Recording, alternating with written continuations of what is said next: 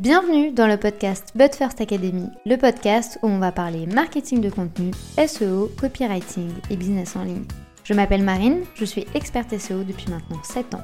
Autour d'un café ou d'un thé, peu importe, parlons de stratégie dans une ambiance conviviale et détendue.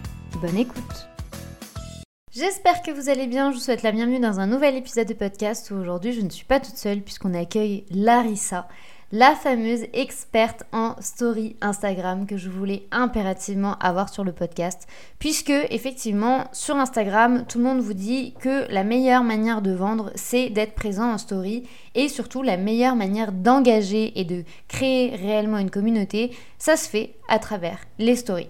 Néanmoins, cette pratique est pas toujours hyper évidente, surtout quand on n'est pas à l'aise face caméra ou surtout quand on a une boîte de questions et des sondages et que personne n'y répond. Avec Larissa aujourd'hui, accéder à toutes les astuces, toutes les stratégies et tous les conseils pour réellement transformer vos stories en machine de vente. Si vous préférez le format vidéo, sachez que notre échange a été filmé et enregistré. Il est désormais disponible sur notre chaîne YouTube. Je vous mets le lien juste en dessous de cet épisode. Bonne écoute Merci beaucoup d'avoir accepté mon invitation. Est-ce que tu vas bien? Ça va très bien et trop contente de faire euh, cet enregistrement avec toi. On va aujourd'hui du coup parler de story puisque c'est pour ça que tu es connue. Mais avant qu'on approfondisse le sujet, pardon, est-ce que tu peux nous dire un peu qui tu es, euh, comment tu t'es lancée, quel est ton profil, ton parcours, etc. Alors du coup, je m'appelle Larissa, je suis brésilienne donc euh, vous allez sûrement entendre un petit accent arriver. je suis arrivée en France ça fait longtemps maintenant. Et j'ai toujours été euh, un peu, euh, enfin, je savais pas parler français quand je suis arrivée, et j'ai toujours eu du coup une certaine difficulté à parler, à, à, à communiquer. J'avais un peu peur. Un jour, un prof m'avait dit euh, non, mais tu peux pas faire ci ou ça parce que tu as des problèmes de langage. Et je pense que c'est un peu resté dans ma tête. Et du coup, depuis, je suis grave. J'ai toujours été dans un parcours communication marketing comme pour dire regarde, je peux bien le faire. Et du coup, j'ai fait mes études là-dedans et à la fin de mes études, euh, j'étais en alternance mais j'avais pas trop aimé et du coup, j'ai décidé de créer un compte Insta pour montrer mes compétences et améliorer un petit peu mon CV pour trouver du coup euh, le fameux CDI. Et en fait, en créant du contenu, j'ai eu quelqu'un qui m'a contacté euh, au bout d'un mois pour pour l'accompagner et du coup, je me suis dit mais ah ouais, on peut se lancer, on peut créer, on peut être à notre compte. Ah oui, ça existe. Et du coup, euh, c'est comme ça que je me suis lancée un petit peu euh, sans trop savoir que j'allais le faire, euh, juste en faisant. Et m'y voilà. Et du coup, les, stories, elles sont venues directement dès que tu t'es lancée, tu as commencé à partager un peu ton parcours, etc. Ou c'est vraiment un format qui est arrivé après, beaucoup plus tard? Euh, non, je, faisais quand même des stories dès le départ, mais en fait, c'était le truc que je détestais le plus. Parce que j'avais cette problème, ce problème de parler. euh, j'ai pas de problème à parler avec des gens quand ils sont face à moi, mais j'ai toujours une certaine peur, euh, par exemple avec les vocaux, euh, les vidéos. J'avais jamais envoyé des vocaux, même à mes amis qui je connais depuis toujours, tellement j'avais honte de ma voix, de mon accent. Et du coup, quand j'ai commencé mon compte, je me suis dit, mince, genre, euh, ça va être trop dur. Je me souviens que la première story que je devais faire pour me présenter, je l'ai refait, euh, mais je sais même pas combien de fois. J'ai pleuré, j'ai voulu me cacher sous mon lit. Je me suis dit, mais laisse tomber, pourquoi tu t'infliges ce genre de choses? Et du coup, en fait, à un moment, je me suis dit, bon, c'est soit tu laisses tomber, avant même d'avoir commencé, soit tu le fais et bah il faut, il faut dépasser ça. Ça va, c'est qu'une story. Du coup, en fait, je me suis mis à faire beaucoup de vidéos le premier mois, mais genre vraiment, je faisais une vidéo par jour. Euh, à l'époque, il y avait encore IGTV sur Insta, donc je faisais un IGTV, une story, un Reels et un post. Ah ouais, chaque jour. Et c'était pour m'entraîner. Et du coup, en fait, c'est comme ça. Et c'est devenu un petit peu le format que j'aimais le plus parce que bah, c'est sur celui-là que je me suis le plus entraînée au départ. Et face à cet entraînement, quelles sont les, les erreurs que tu as pu identifier? Par exemple, deux, trois erreurs que toi, tu faisais et aujourd'hui que tu te dis, euh, j'aurais jamais dû faire ça. Bah, déjà faire ça. je pense, avec un peu de recul, je me suis dit, bon, c'était peut-être pas la meilleure manière de commencer, à part si je voulais devenir folle. Mais euh, ça a fonctionné quand même. Enfin, c'était beaucoup de travail. Et euh, du coup, clairement, euh, j'ai travaillé de dingue. Mais en même temps, aujourd'hui, je me dis, bah, si j'avais pas fait ça comme ça, bah, j'aurais pas eu autant d'expérience en aussi peu de temps. Finalement, peut-être qu'il y avait des gens qui seraient pas venus me voir. J'étais vraiment hyper focus, hyper à fond. Et, euh, du coup, j'avais en fait créé toute une mini formation gratuite sur IGTV. Donc, chaque jour, on travaillait sur un point. Et en fait, ce même plan, je l'ai repris derrière pour créer ma première formation. Et du coup, petit à petit, j'ai grave réutilisé tous les contenus que j'avais partagés et optimisé. Donc, si c'était bien, mais je sais pas si le faire en un mois, c'était la, meilleure chose, mais voilà. Ouais, en fait, tu as vraiment construit en fait tout ton business entre guillemets avec une vraie communauté, avec des vrais gens qui étaient vraiment intéressés, qui ont testé ton produit et en fait qui l'ont aussi un peu construit avec toi, je dois dire. Et c'est aussi tout le lien que tu fais avec les stories, de pouvoir communiquer directement avec les gens. Est-ce que tu as réussi à déterminer quelques petites techniques pour euh, bah, justement créer un lien pour, tu sais, dépasser vraiment le barrière la barrière du téléphone et euh, pour que les gens ben, interagissent avec toi. Est-ce que c'est quand tu es le plus naturel? Est-ce que quand c'est quand tu vas, par exemple, partager des trucs business? Est-ce que tu arrives à identifier les points où vraiment il y a une effusion qui se crée derrière le téléphone? Eh ben, je pense que c'est un peu des deux. Il y a la partie... Euh, euh, spontané, ça fonctionne super bien, vraiment montrer euh, qu'est-ce qu'on est en train de faire actuellement, pourquoi on est en train de faire comme ça, qu'est-ce qui se passe, à quoi on pense, être vraiment transparente sur, euh, sur tout ça. Je me souviens qu'au tout début, les gens savaient que je détestais les vidéos, ils savaient que j'aimais pas les stories, ils savaient que c'était mon premier live et j'arrêtais pas de raconter. Du coup, je me disais, une chose que du coup j'ai mis en place au départ aussi, c'était ce côté, j'avais trop du mal à dire bonjour, tout mm. simplement, mais rien que prendre le téléphone, dire bonjour, ça me dérangeait. Et c'est dire parce que même aujourd'hui, j'ai fait une story où j'ai dit hello et ça m'a gêné. Genre, je le fais jamais. Et en fait, j'ai dû trouver des, des manières de contrer juste ce côté dire bonjour. Et en fait, j'ai commencé à dire bonjour à l'écrit. Et mhm. ensuite, je parlais, je parlais de ce que je voulais dire. Et en fait, ça m'a euh, aussi mis en, enfin, ça a créé, je pense, en, dans ma manière de faire, le fait de beaucoup parler à l'écrit.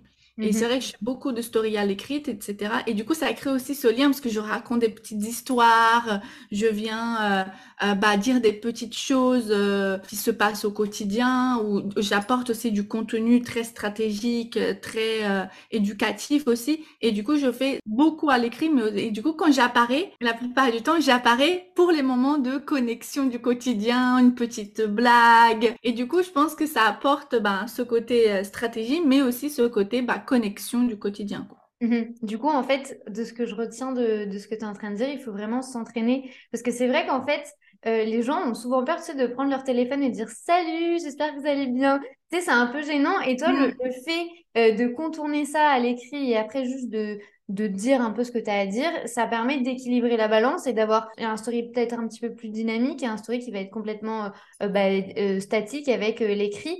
Est-ce que tu as, arrivé facilement à créer le pont entre ce côté humain que tu mets beaucoup en avant avec les blagues, tes histoires de la vie quotidienne et les ventes euh, que tu dois faire pour faire tourner ton business. Comment tu as réussi à gérer ce côté plus commercial au niveau des stories? Parce que c'est vrai que tu vois, moi j'ai déjà entendu dire les stories, c'est pas pour attirer des nouveaux clients ou attirer des nouveaux abonnés. Les gens ne vont pas s'abonner quand ils vont voir ta story. Par contre, après, par la suite, ils peuvent acheter. Il y a vraiment ce, ce côté de fin de tunnel, tu sais, fin d'entonnoir de vente où vraiment la story est là pour vendre. Du coup, tu as réussi, toi, assez naturellement à te dire, ben, let's go, on va vendre, hein ou c'était assez difficile quand même? En fait, du coup, dans les stories, il y a trois types de stories aujourd'hui que j'aime bien dire. Il y a les stories de autorité, donc là où on partage vraiment des connaissances, un contenu éducatif, en fait, où on montre que on est compétente et que la personne, du coup, ben, si elle a un besoin, on peut répondre à ce besoin-là. Il y a les stories de connexion, donc là, les stories qui vont vraiment permettre à la personne de mieux nous connaître. Et du coup, si elle sait qu'elle a un besoin, qu'elle sait que nous, on est là une référence dans, dans ça, et qu'ensuite elle dit, en plus elle est trop sympa, en plus elle est cool, euh, bah du coup le choix il se porte plus sur nous que sur quelqu'un d'autre. Du coup il y a ce côté vraiment, euh, on partage, enfin elle s'identifie et du coup, forcément, elle nous fait plus confiance. Et après, il y a les stories de conversion où en fait on va parler de notre offre et du coup générer un certain désir pour l'achat. Et en fait, dans les stories, donc comme tu as dit, c'est un tunnel de vente et l'intérêt c'est pas juste d'utiliser un type de story et dire par exemple objectif des stories c'est vendre. Certes, c'est quand même le format le mieux aujourd'hui pour vendre parce que justement les gens qui nous regardent, c'est des gens qui sont déjà euh, plus qualifiés. Les stories, c'est vrai que c'est pas pour euh, attirer des nouveaux abonnés. On attire des abonnés d'une certaine manière et une fois qu'ils sont sur le compte, on les met du coup dans ce tunnel de vente euh, à travers les stories. Donc là, en fait, on va essayer de faire les trois types de manière régulière euh, certes avec un accent peut-être sur un à certains moments, par exemple pendant une période de lancement, c'est vrai que ce seront les stories de conversion qui vont être plus mises en avant que les deux autres. Mais à aucun moment on les oublie. Euh, et elles sont toujours là, les trois. On peut le faire même chaque jour, mais au moins par semaine. Et du coup, en fait, c'est un peu comme ça, petit à petit, que j'ai euh, que j'ai construit dans les stories. je savais que au bout d'un moment, bah, je partageais beaucoup de stories, donc c'est surtout en, autorité, parce qu'en fait, j'avais, comme je disais, j'étais mal à l'aise à rien qu'à dire bonjour, et je me voyais pas raconter ma life en mode bon, euh, enfin, je dire raconter ma life plus en mode vraiment euh, blogueuse, instagrammeuse, et des choses qui en fait, euh, je me disais mais on s'en fout, enfin même moi, je regarde pas ce genre de story je veux pas faire euh, alors que je m'en fous. Et du coup, euh, je me disais, bah, il faut que je partage aussi des connaissances dessus. Et donc, euh, au départ, je faisais beaucoup de stories autorité où je montrais vraiment, par exemple, avec les boîtes à questions je faisais des boîtes à questions dès le début où je viens vraiment faire, euh, enfin, t'apporter plein de solutions euh, sur ce que t'as, sur ta difficulté du moment. Et les gens me voyaient vraiment euh, mettre ça en place. Et petit à petit, ils disaient, ah, j'adore tes stories, elles sont super intéressantes, j'aime bien comment tu mets ça, t'apportes toujours plein de valeur sur tes stories. Et du coup, petit à petit, j'ai commencé à, plus intégrer la connexion.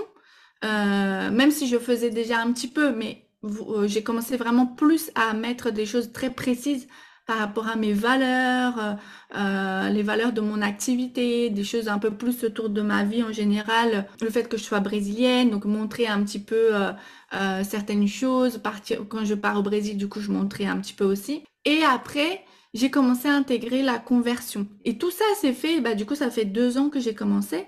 Et tout ça, c'était la première année, par exemple. Mhm. du coup, la conversion, j'en faisais en story, mais je parlais pas de mes offres tous les jours, par exemple. C'était rare. Enfin, je faisais peut-être une fois par semaine, voire toutes les deux semaines au départ. De toute façon, mes offres n'étaient pas tout à fait bien définies à l'époque, donc euh, euh, voilà. Et en fait, quand j'ai commencé à vraiment dire, bon bah là c'est bon, je sais comment faire, je me suis aussi formée à côté, le copywriting, le storytelling, même story de manière générale, je me suis un peu formée. Et c'est là où je me suis dit, bon là, ça va être vraiment, je crée une stratégie pile poil pour faire de la vente. Et là, je mise vente, vente, vente. Maintenant, mes produits sont, sont créés. Ma communauté, elle me connaît, elle me fait confiance. Elle sait que je suis euh, une professionnelle euh, bien. Et du coup, il faut juste que maintenant, j'ai un, enfin, que je mette en avant le produit que j'ai créé. Et là, du coup, c'était euh, l'année dernière, genre en janvier, quand j'ai lancé mon, ma formation qui s'appelle l'usine à contenu. Et là, j'ai misé grave, grave, grave, grave story. Et, euh, du coup, je faisais ce, côté story conversion, connexion et, euh, et autorité, mais du coup, genre dans la même semaine, voire dans la même journée. Et c'est là vraiment le, où je me suis dit, ah ouais, genre là, il y a un truc. Là, je sais que ça marche.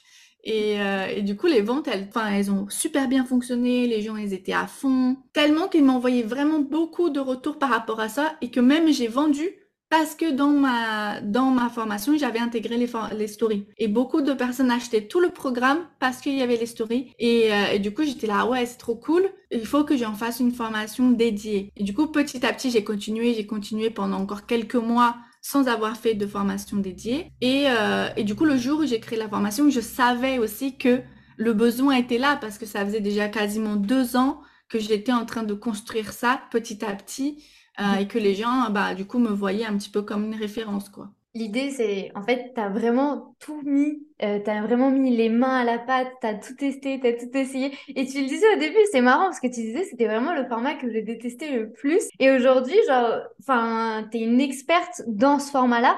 Tu parlais justement des, des boîtes à questions. Au niveau des stickers d'engagement, est-ce que tu ressens qu'il y en a un plus qu'un autre qu'il faut absolument utiliser. Tu parlais notamment euh, des questions que les gens peuvent se poser, mais il y a aussi euh, le bandeau que tu peux faire euh, découler. Je ne sais plus le nom en français, je suis désolée, mais en défilé ou même les comptes à rebours. Est-ce qu'il y en a vraiment un où tu ressens que aujourd'hui tu l'utilises bien toutes les semaines? En fait, je pense que tous faut les utiliser un maximum. Après, ça dépend bah, beaucoup de qu'est-ce que tu es en train de raconter. Mais je sais que par exemple, au niveau de l'algorithme même, c'est lui qui t'apporte le plus de visibilité, c'est les boîtes à questions. Dès que tu as beaucoup de personnes qui t'envoient des questions, Instagram met cette story-là en avant et du coup tu vas peut-être, disons que dans les petites bulles euh, à des stories, tu es dans la dixième position, là tu vas venir peut-être dans les premières positions si tu as beaucoup de réponses. Et ça, je le remarque vraiment euh, à beaucoup. Toutes les boîtes à questions où j'ai vraiment eu beaucoup, beaucoup, beaucoup de, de retours, à chaque fois ces stories, elles ont eu plus de visibilité. Après, de toute manière, toutes les autres apportent aussi une certaine visibilité parce que même les stickers euh, euh, juste questions, genre euh, option 1 ou 2, à chaque fois, si les gens y répondent beaucoup, beaucoup, beaucoup, ça t'apporte de la visibilité. Et en fait, chacune aussi a un objectif. Certaines fois, euh, juste le sticker, euh, enfin option, il va, tu vas poser une question qui va te permettre de mieux connaître ta cliente idéale, venir discuter avec elle en DM, demander quelque chose qui te dit ah ouais j'ai une difficulté dans tel sujet. Ben c'est quoi ta difficulté? Est-ce que tu veux m'en parler un peu plus Donc ça ouvre aussi pas mal la discussion à côté. Personnellement, j'utilise beaucoup euh, le petit, juste l'emoji mais du coup, plus quand c'est pour rigoler, pour faire un, un, petit truc et faire réagir les gens. Euh, du coup, en fait, ça dépend beaucoup de l'objectif et de ce qu'on est en train de raconter. Mais de toute manière, il faut les utiliser un max. Ok. Et j'anticipe du coup une question parce que je sais que Généralement, on nous dit il faut utiliser les stickers d'engagement, les boîtes à questions, c'est bien, ça montre votre autorité. Mais il y a des gens qui m'ont déjà dit, mais en fait, le problème, c'est que j'ai pas de questions. Moi, je mets ma boîte à questions, mais les gens ne posent pas de questions. Dans ces cas-là, comment on fait? Est-ce qu'on laisse quand même la boîte à questions et à côté, on prend les questions les plus posées et on répond de nous-mêmes? Ou est-ce que on laisse la boîte à questions de côté et on laisse les gens petit à petit, on la présente toutes les semaines? Comment on fait par rapport à cette situation-là? La première chose, c'est que la plupart du temps, quand on fait quelque chose qui ne marche pas, il faut pas mettre la faute sur les autres. Il faut se demander à soi, mince, qu'est-ce que je suis en train de faire qui ne fonctionne pas? Dans 95% des cas, dès que quelqu'un me dit oui, mais personne ne répond à boîte à questions, et que je vais voir la dite boîte à questions qu'elle a postée, en fait, il n'y a que la boîte à questions. Donc, forcément que les gens vont pas répondre. S'ils voient une boîte à questions passée au milieu de 10 000 stories qu'ils regardent par jour, non, on va pas s'arrêter pour euh, aller poser une question. La personne qui est en train de regarder ne se dit jamais, oh, attends, elle a ouvert une boîte à questions, il faut vraiment que je profite de ce moment parce qu'elle elle va m'aider. Non, euh, on est, euh, je sais pas combien, il y a peut-être 10 000 autres personnes qui mettent aussi des boîtes à questions et voilà, euh, il faut être réaliste. Et du coup, je pense que là, la meilleure manière de faire, c'est juste introduire le sujet. Montrer déjà que ça, enfin, l'emmener petit à petit vers le fait de aller répondre. Donc, poser une question ou donner une thématique principale ou dire justement rien que dire le mot je suis là pour t'aider donc, si tu as une difficulté, vas-y, pose ta question. Euh, je prends X moment pour te répondre ou mm. quelque chose comme ça. Donc, introduire avant parce que ça génère l'envie de venir répondre après. Après, moi, par exemple, je fais, je fais une boîte à questions aussi euh, toutes les semaines. Je l'introduis plus parce que c'est une répétition. Les gens le savent, ils l'attendent maintenant. C'est vrai que la première fois que je l'ai mise, j'ai sûrement pas eu de réponse. Mais à force de tous les jours toutes les semaines être là et la mettre et du coup euh, euh, être présente, bah du coup ça aujourd'hui c'est quelque chose qui est, devenu un peu euh, bah, la routine. Ils savent que le mardi je mets ma petite boîte à questions, je l'ouvre.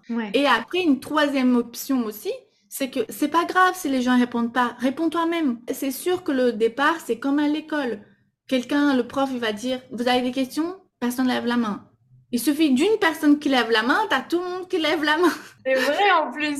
Mais ton exemple est très bien trouvé parce que c'est vrai que, en fait, quand tout le monde se tait, personne n'ose trop lever la main. Mais à partir du moment où tu as une ou deux questions, la personne se dit Ah, mais attends, sur ça aussi, je vais bah oui. en arrière et du je coup, ça ouvre euh, la discussion, tout le monde se. Et ben là, on y est pour des heures. Donc là, c'est pareil, il suffit de se poser euh, à soi-même euh, un, une ou deux questions Répondre direct après avoir mis sa boîte à questions, parce qu'il y a aussi ce côté, ne laisse pas un délai. C'est genre, euh, tu as publié ta boîte à questions, réponds direct à une question, une, deux. Et en fait, la personne qui va voir ta story première avec la boîte elle va peut-être pas répondre. Elle voit ta réponse, elle voit une autre réponse remplie de valeur, ça aide vraiment, le sujet m'intéresse. Bah attends, je reviens dans les stories, je pose ma question. Et du coup, c'est comme ça que ça ouvre en fait euh, l'envie. Au départ, euh, moi j'ai fait comme ça. Aujourd'hui, j'en fais plus, mais euh, c'est juste pour démarrer le truc. Après, une fois que c'est démarré, bah il suffit de continuer, de continuer, de créer du coup cette habitude chez les abonnés, quoi. Là, il y a vraiment une idée de régularité qu'il faut absolument intégrer dans bah, la tête des gens qui nous suivent, de leur dire je suis là, je suis disponible, tel jour, posez votre question, je serai là pour vous répondre. Mais si on ne les met pas dans la piste, on ne pose pas de contexte et du coup ça va se perdre comme ça euh, en plein milieu de toutes les stories qu'il y a. Tu racontais tout à l'heure que euh, ça, me fait sourire parce que c'est vrai que moi aussi parfois j'ai eu ce problème-là de me dire oh, je vais pas dire ça devant la caméra, tout le monde s'en fiche. Mais enfin, je raconte ma vie, on s'en fout. C'est un peu de racontage de life, comme tu le disais tout à l'heure. Comment toi tu fais aujourd'hui pour trouver le bon équilibre entre ce que tu partages et ce que tu décides de ne pas partager? Est-ce qu'on est obligé aujourd'hui de montrer euh, un peu les coulisses et notre vie perso, etc., pour créer du lien? Ou est-ce qu'il y a d'autres techniques que l'on peut mettre en place pour euh, bah, que les gens se connectent à nous? Euh, Il y a deux, deux choses. En fait, on peut ne pas tout montrer. Enfin, on peut ne montrer rien du tout d'ailleurs. Et on peut aussi montrer euh, ce qu'on a envie de montrer. Quand les gens ils disent on voit que 1% de la vie des gens, c'est tellement vrai. Mm. Je pense que je montre vraiment, euh, moi je fais partie des gens qui montrent 1% de, de, ma vie perso euh, dans mes stories. Et du coup, je fais rarement de racontage de live par exemple. Je prends jamais le téléphone pour vraiment faire une face cam et dire ah il s'est passé ça, ça, ça. C'est vraiment euh, très rare. Mais du coup, moi, personnellement, j'ai choisi de comment je, je connecte avec les personnes. C'est plus en fait au niveau de mes positionnements et de mes valeurs. Et du coup, ça va être, euh, ben, dans mon quotidien d'entrepreneuse, je vais dire, ah ben, aujourd'hui, euh, j'ai reçu tel message hyper macho. Moi, je suis très dans le féminisme, etc. Et du coup, euh, je vais dire, regardez ce genre de prospection non consentie, je n'aime pas, pas du tout une bonne manière de faire. Du coup, les gens connectent avec moi parce qu'ils partagent le même avis ou partagent la même valeur que moi. Ça, ça m'est déjà arrivé, par exemple, de sortir dans la rue et qu'un mec me parle et que je le dise en story, par exemple, dire, il, il m'est arrivé ça, donc je raconte ma vie en soi, mais plus dans ce côté, oui, dans l'angle euh, valeurs féminisme ou euh, euh mm. des femmes. Donc je montre, la plupart du temps quand je montre aussi euh, que je sors ou quoi, ça va être des sorties entre entrepreneuses avec d'autres femmes, le fait de s'entraider, de partager des bons moments. Donc c'est souvent ça. Et en fait, dans la partie connexion, c'est une stratégie aussi. Et ce que j'aime bien dire à mes clientes, c'est quelle est l'image que tu as envie d'avoir chez les gens. Et en fonction de l'image que tu as envie d'avoir, tu montres ce que tu as envie de montrer. Tu montres ce qui va lui permettre d'avoir cette image. Je mhm. fais plein de choses que je ne montre pas parce que ça ne va pas avec l'image que j'ai envie que les gens aient de moi. Mhm. Et euh, on a toutes, je pense, de personnalités différentes. Devant mes parents, je suis pas du tout pareil que quand je suis sur Insta. Ou... Enfin, il y a des choses qui sont similaires, mais il y a souvent une, une, part de nous qui est plus comme ci ou comme ça devant bah, chaque type de personne. Et du mhm. coup, bah, moi, j'ai ma personnalité sur Insta et euh, ma part de moi sur Insta et je montre ça. Et du coup, quand je suis avec mes potes et que ça n'a aucun rapport avec sur Insta, je vais le, je vais pas le montrer. Ouais.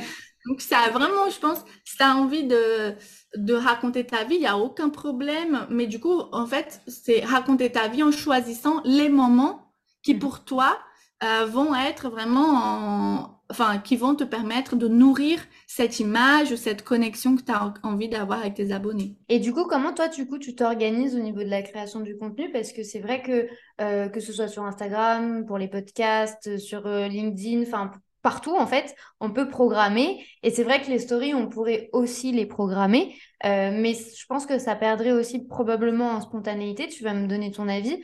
comment toi tu fais du coup pour t'organiser? Parce que c'est quand même mine de rien, un contenu qui prend du temps pour s'arrêter au niveau de ses tâches, pour euh, réussir à, partager un truc sur le moment. Enfin, il y a une flexibilité là aussi à avoir, je trouve. Euh, comment toi tu fais de ton côté? C'est une super bonne question parce que je pense que ça fait hyper peur aux gens. Mm. Mais euh, en fait, un truc que j'aime trop dire, c'est c'est quoi ton objectif actuellement? Est-ce que c'est vendre?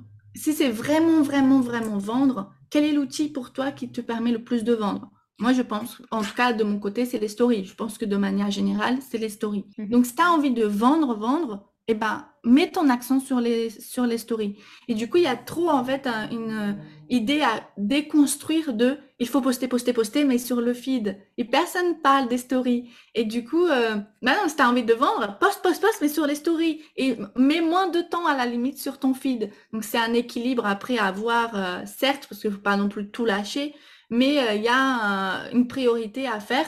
Moi, je priorise mes stories. Et euh, du coup, comment je m'organise? Donc, j'ai mes types de stories que je prévois à l'avance. Je sors pas une story euh, magnétique, donc un peu longue, où vraiment j'explique un concept ou quoi.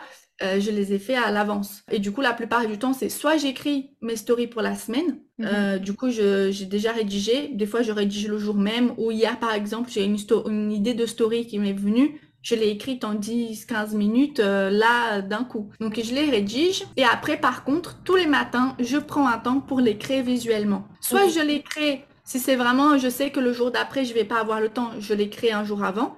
Soit, soit euh, de base, j'ai mon temps euh, bloqué dans mon agenda. C'est la première chose que je fais dans ma journée. Je me réveille, je me prépare, je m'assois sur mon, mon, bureau, je fais mes stories. Et du coup, au moins, je sais que j'ai plus rien à faire de ma journée. Ma story est postée. Maintenant, il n'y a plus que à attendre les résultats. Et du coup, soit après, si me donne, j'ai des idées qui me viennent dans la journée ou si j'ai envie de partager un petit truc, et bah du coup, je prends mon téléphone, je le fais. Et là, c'est ce côté un peu plus spontané euh, qui vient vraiment euh, dans la journée. Je prends 3, 3 minutes, 5 minutes pour faire un petit truc. Mais ce qui est vraiment important, a déjà été fait le matin. quoi. C'est vraiment le côté business de la story, tu le fais dès le début. Comme ça, tu es libre après pour la journée, tu n'as plus de pression ni de stress par rapport à ça. Et après, pendant la journée, si tu veux revenir, tu reviens, tu mm. fais un coup. Est-ce que pour toi, aujourd'hui, c'est essentiel et obligatoire de se montrer en story?